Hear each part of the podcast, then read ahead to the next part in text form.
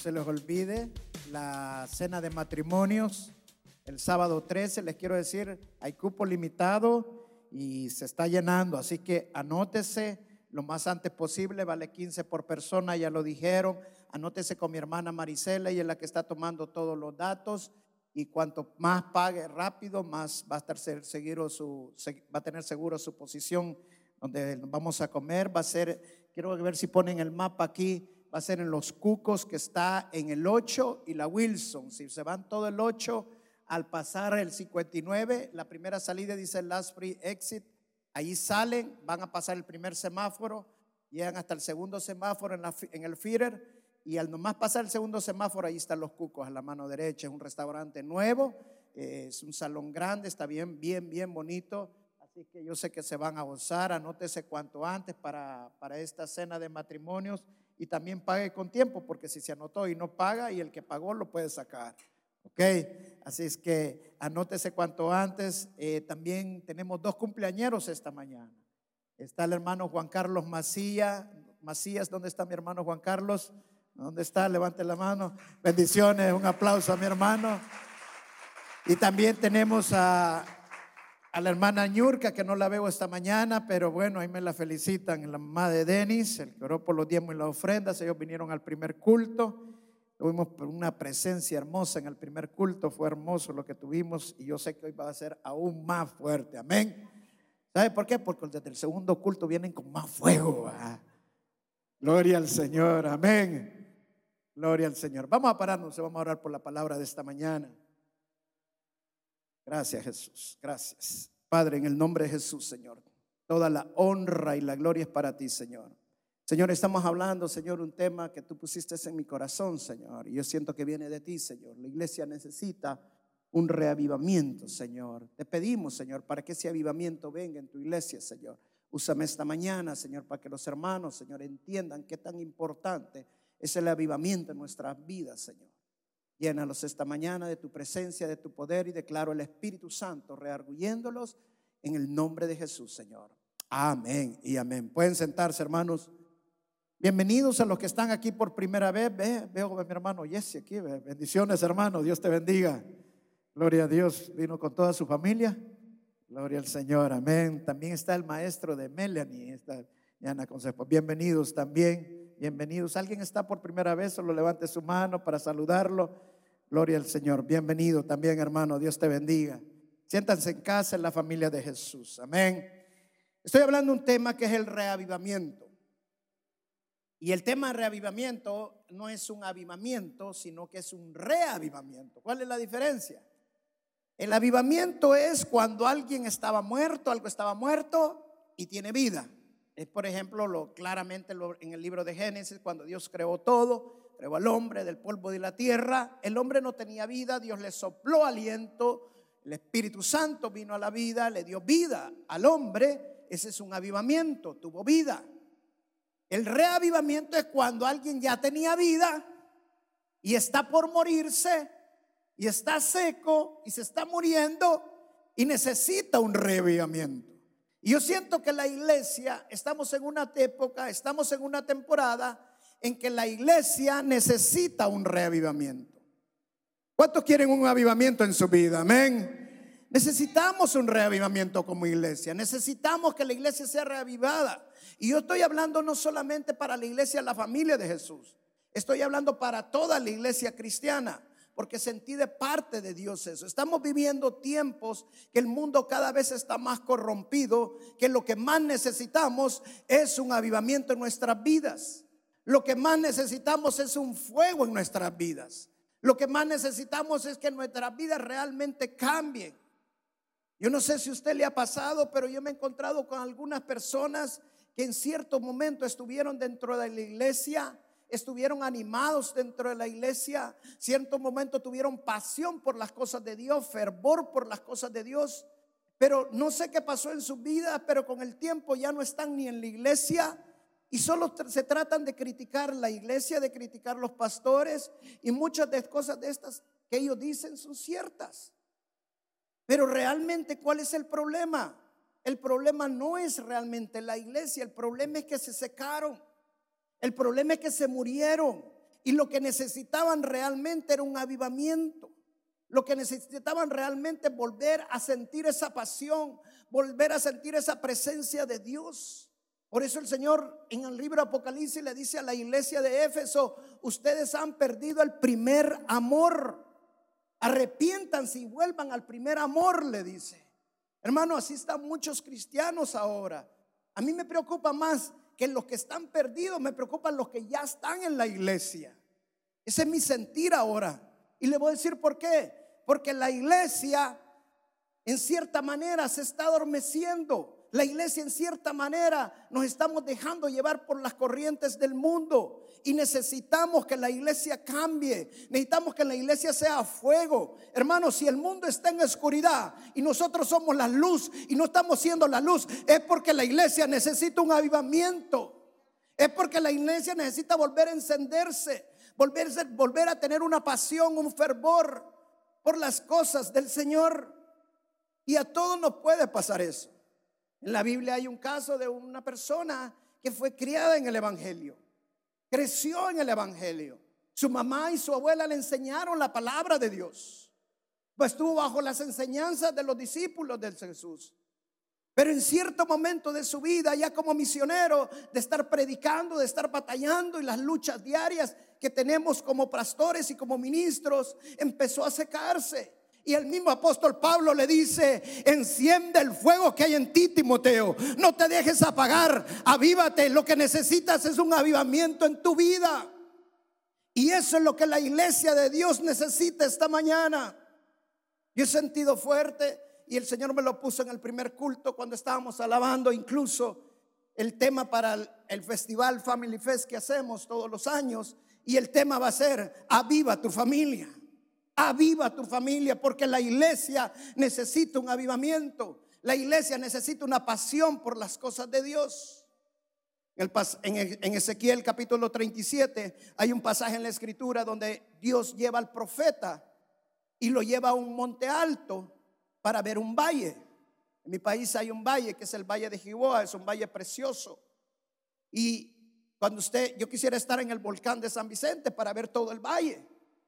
Y lo llevó a este valle, en un monte alto, para que viera el valle. El valle estaba lleno de huesos secos. Y eran montones, que era un monte tan alto que llegaban casi a la altura del monte que lo había llevado al profeta.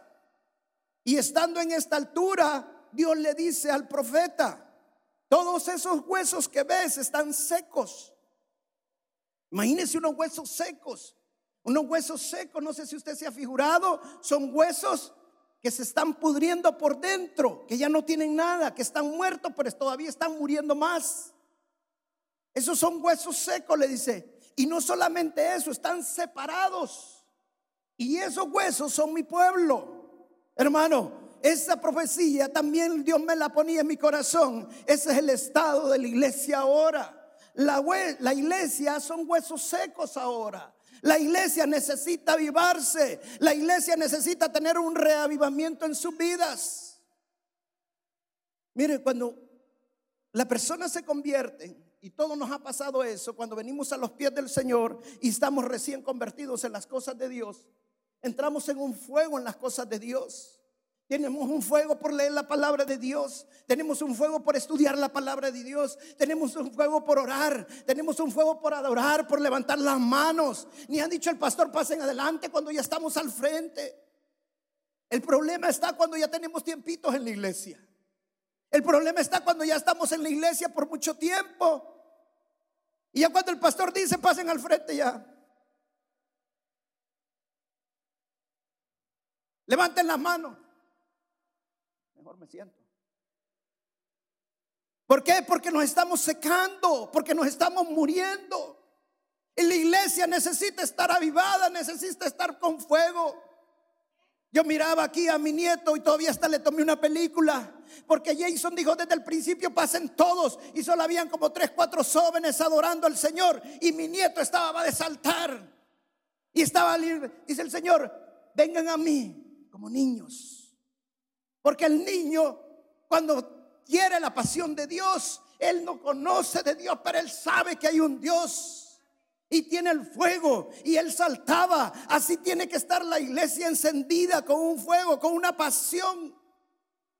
Que no me pare nada, no me detenga nada, porque yo quiero más y más del Señor. Van a haber problemas, van a haber tribulaciones, pero cuando yo tengo fuego, las tribulaciones no pueden tocarme. Amén. Mira, te voy a dar ocho características. Pueden haber más. Cuando una persona tiene que saber que, es un hueso seco. Mira la primera característica.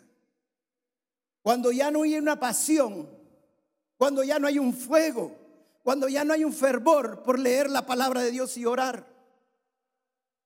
Si tú nunca, cuando viniste a los pies del Señor, nunca tuviste ese fuego de buscar la palabra de Dios, de sentarte a hacer tu devocional, de orarle al Señor, si tú nunca tuviste ese fuego, es porque nunca estuvo el Espíritu Santo dentro de ti. Pero cuando tú tienes al Espíritu Santo y tú tienes el fuego de Dios, hermano, tú te levantas. Lo primero que haces es leer la palabra de Dios. Lo primero que empiezas a hacer es a orarle al Señor, a meditar en su palabra, a creer las promesas de Dios. Pero cuando has pasado cierto tiempo y ya no lo estás haciendo, ya no sientes ese fuego, ya no sientes esa pasión, es porque necesitas un avivamiento en tu vida. Es porque necesitas que el fuego se vuelva a encender en tu vida. La segunda cosa que puedes identificar cuando estás secándote es cuando te aburres o cuando te da vergüenza o cuando te da pena tocar temas espirituales con los del mundo. A mí me pasó algo esta semana, o no, la semana pasada.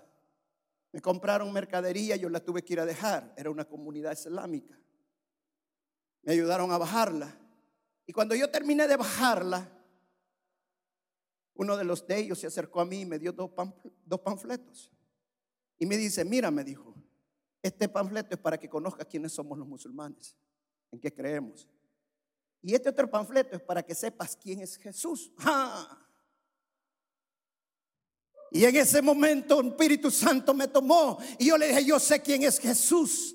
Y yo sé que Jesús es el Hijo de Dios. Jesús es el Rey, el Dios, el Todopoderoso, el Señor de señores. Gloria al Señor. No sé si está Nacho aquí. ¿Está Nacho aquí? No, perdón, el hermano Nacho, Eduardo. ¿No está? Hasta ahí atrás. Eduardo iba conmigo. Y cuando yo le dije, Jesús es el Hijo de Dios, el musulmán se fue hasta para atrás. Y estábamos rodeados de musulmanes.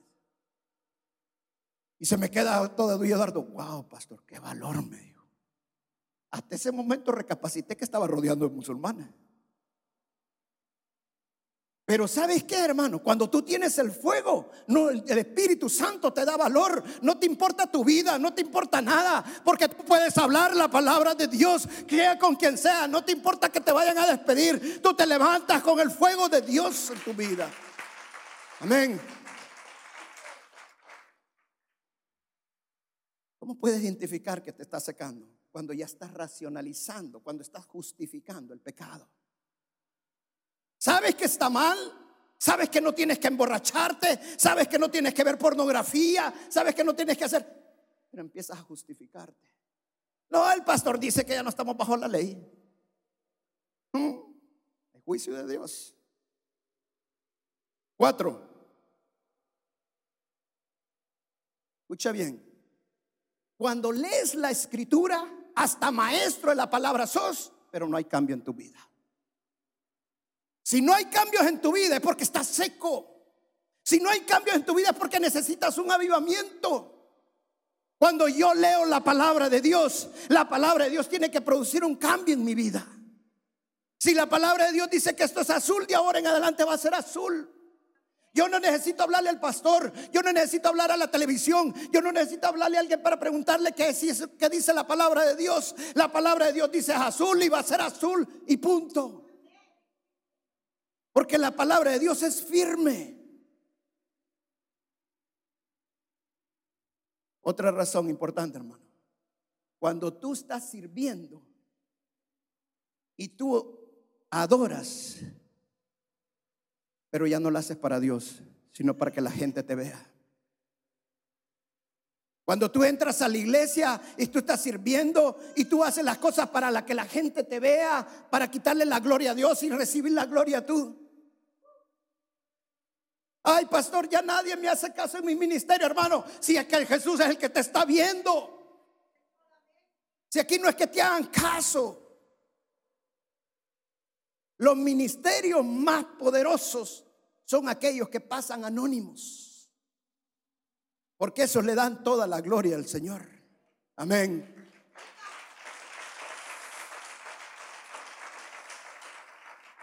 Cuando ya no te importa lo que están perdidos, lo que están mal, es porque necesitas un avivamiento. Aquel que tiene fuego tiene misericordia por los que están mal. El mismo Señor Jesucristo cuando vio a la gente dijo, lo veo como ovejas sin pastor. Y estaba lamentándose porque él tenía un fuego por los que estaban perdidos. Y la última, hermano, cuando ya no estás seguro de tus bendiciones. Ah, no, es que el Señor quiere que yo asiste. Es que yo, el Señor quiere que yo sea acabado toda la vida.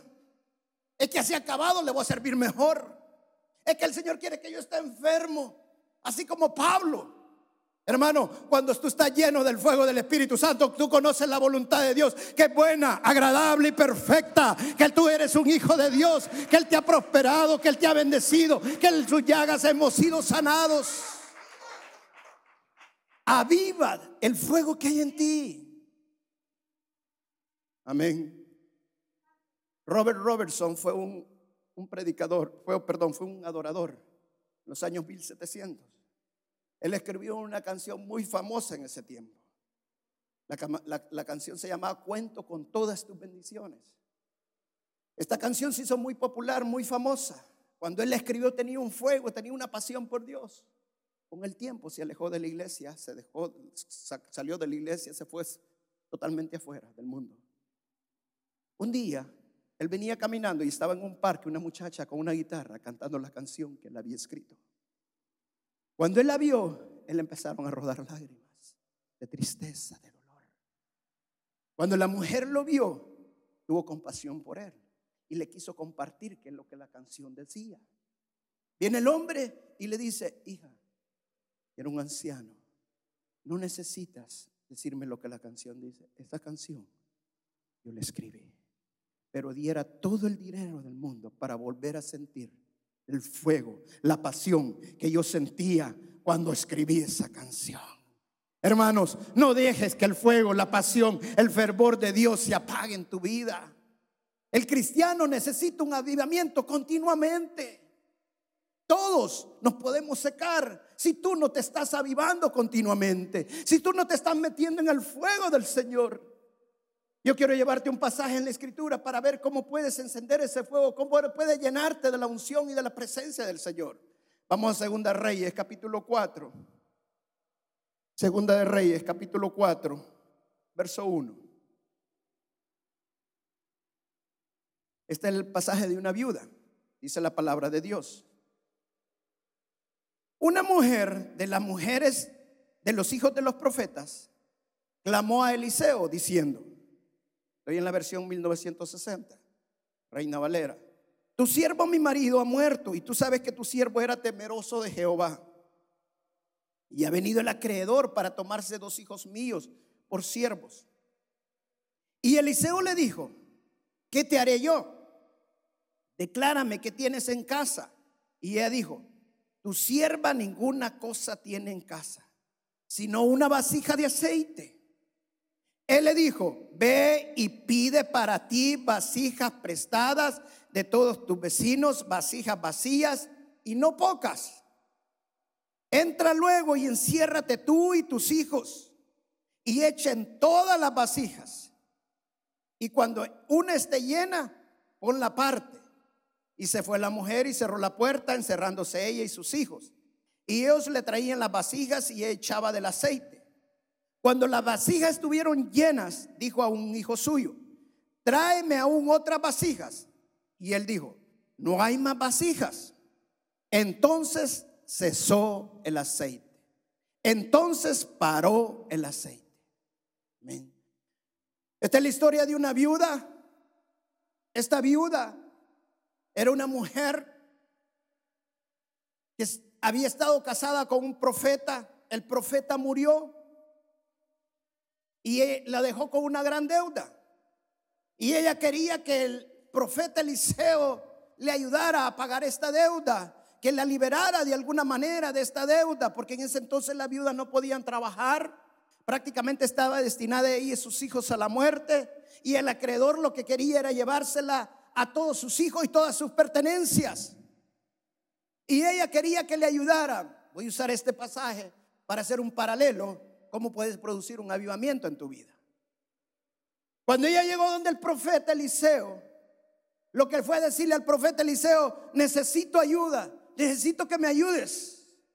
Necesito un avivamiento en mi vida. Necesito que mi vida cambie. Lo que estoy viviendo es tan tremendo. Tengo una gran necesidad. Mira lo que el profeta le contestó. ¿Qué tienes en tu casa?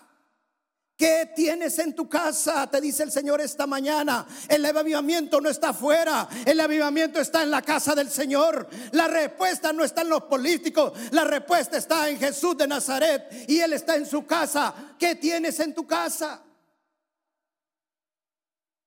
Muchas veces nosotros pensamos que en nuestra casa ya no hay, ya no hay nada. Pensamos que en nuestra casa ya recibimos todo lo que teníamos que recibir. Mas sin embargo el Señor te dice esta mañana, tu casa es tu casa y allí te voy a avivar. Allí voy a llevar el fuego de Dios a tu vida. Necesitas creer el poder de Dios. Necesitas meterte en el poder de Dios. Luego le dice a la viuda, la viuda le contesta, perdón, y la viuda le dice, profeta, todo lo que tengo es una vasija de aceite. Todo lo que tengo es una vasija de aceite. ¿Sabes en otras palabras que le estaba diciendo esta viuda? No tengo dinero, no tengo cuadros, no tengo joyas, no te, porque la mirada estaba en las añadiduras y no estaba en la presencia del Señor, porque siempre estamos poniendo las miradas en lo que tenemos que nos puede soportar, pero no tenemos aquel que ha creado lo que nosotros tenemos, al que puede darte todas las cosas. Ese es el Rey de Reyes y Señor de Señores.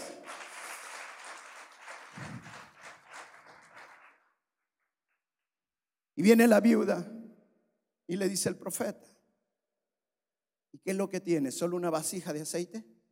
Solo una vasija de aceite. El aceite representa al Espíritu Santo.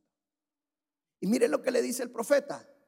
Ve ahora, le dice, y ve a traer prestadas muchas vasijas que estén vacías. Mira, la única condición que el profeta le pidió a la viuda para esas vasijas es que fueran vasijas vacías. No le importaba qué tamaño fueran. No le importaban si fueran caras o fueran baratas. Lo que tenían que estar es vacías. ¿Sabes cuál es el problema de muchos cristianos? Que ya están llenos. Ya están satisfechos. Ya no necesito más. Necesito buscar en otro lugar. Necesito ver dónde me avivan. Hermano, tu problema no es la iglesia. Tu problema es que necesitas un avivamiento. Necesitas levantarte a adorar. Necesitas empezar a leer la palabra de Dios. Necesitas empezar a orar y darle todo el poder. Si vas a aplaudir, hazlo con toda la fuerza. Porque es para el Señor Jesucristo. Amén.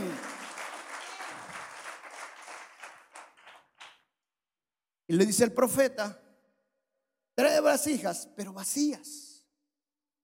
Pero que esta vasija, le digo, no traigas pocas, sino traes muchas. Hermano, quiero decirte una gran verdad. Dios no tiene límites. Escucha una vez más. Dios no tiene límites. Dice la palabra que en el libro de Hebreos que nosotros podemos conocer del Señor, tanto lo ancho, lo profundo, a lo largo, a lo alto, y jamás nos vamos a cansar de conocer al Señor porque Él es un Dios infinito. Si tú te sientes lleno, hasta ahí llegó. Me voy a adelantar un poco al pasaje este. Le dice el profeta, la que se vaya llenando, me la pones aparte. Wow. La que se vaya llenando, me la pones aparte. Cuidadito con que te sienta lleno.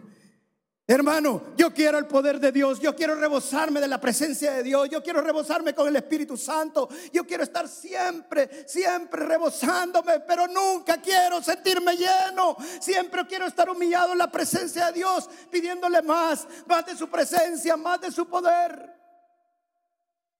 Lo que más debemos de desear es más del poder de Dios. Por eso Pablo le dijo a Timoteo, aviva el don que hay en ti. Aviva el don que hay en ti. Porque ya no estás orando. Aviva el don que hay en ti. Empieza a orar. Porque ya no estás leyendo la palabra. Aviva el don que hay en ti. Porque ya no puedes pasar al altar a danzar, a saltarle al Señor, a decirle te necesito y te adoro, Señor. Te exalto sobre todas las cosas. Aviva el don que hay en ti. Que el fuego de Dios se vuelva a encender en tu vida. Nunca debes sentirte satisfecho en las cosas de Dios. Siempre debes desear más y más. Siempre busca un toque de Dios. El toque del Señor. Vamos a usar un pasaje más. Dice la palabra de Dios en Mateo capítulo 9, verso 20. Este pasaje yo lo he predicado muchísimas veces, cientos de veces. Lo he escuchado y lo he predicado, pero nunca había visto esta parte. Mira qué tremendo, es la mujer con flujo de sangre. Dice Mateo 9:20 dice, "Y aquí una mujer enferma de flujo de sangre desde hacía 12 años se le acercó por detrás y tocó el borde de su manto. Verso 21.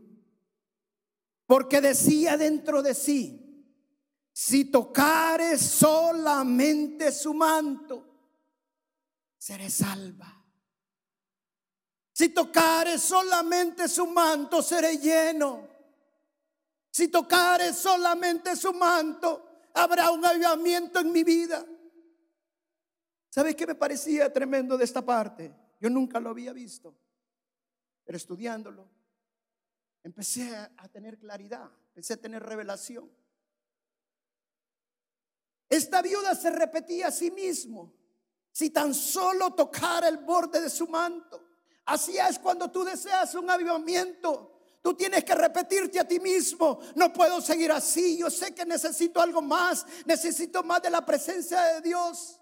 Y así como esta viuda se arrastraba, se agachaba para pasar dentro de la multitud y decir si tan solo tocar el borde de su manto, si tan solo tocar el borde de su manto, si tan solo tocar el borde de su manto, así tienes que decirle tú al Señor esta mañana y decirle necesito tu avivamiento, necesito tu poder, necesito cambiarme y llenarme de tu presencia. Dios está buscando vasijas vacías las llenas hay que ponerlas a un lado. Él está buscando vasijas que quieran la presencia de Dios. Vasijas que deseen del Señor. Vasijas que deseen de su palabra. Que deseen el poder de Dios en sus vidas. Que deseen conocer y más la voluntad de Dios. Esas son las vasijas que el Señor está buscando. Y todos nosotros debemos de ser vasijas vacías.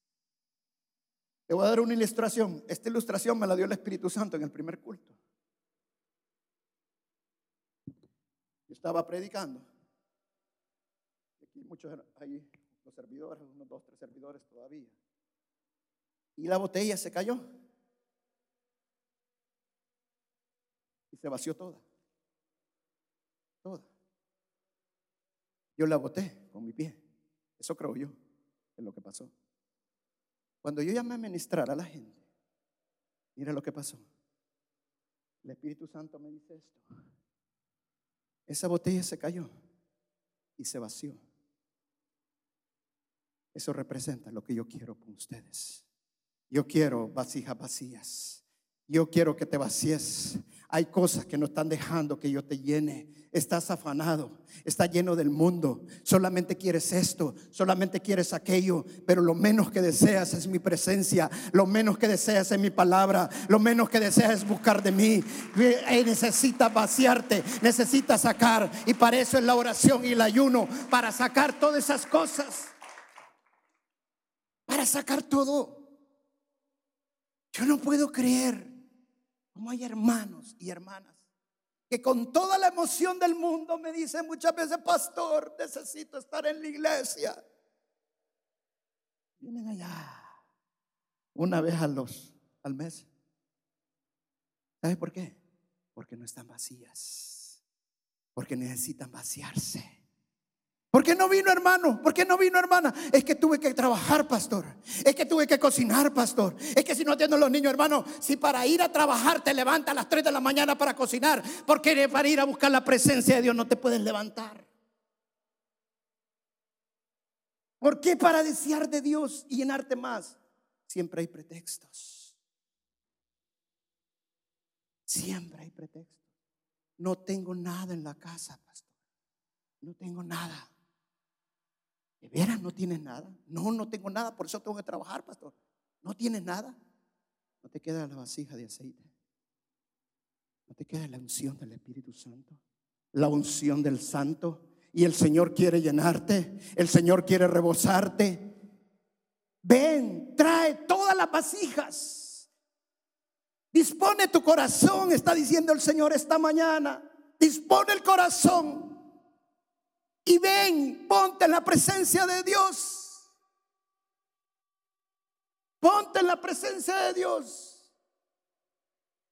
Terminamos el primer culto y se acerca una hermana y me dice, pastor, hoy sí sacó la espada y me dio con todo, medio Yo tenía tiempo de no venir esta hermana a la iglesia. Hermana le dijo, ya tenía días de no verla, se había crecido el río.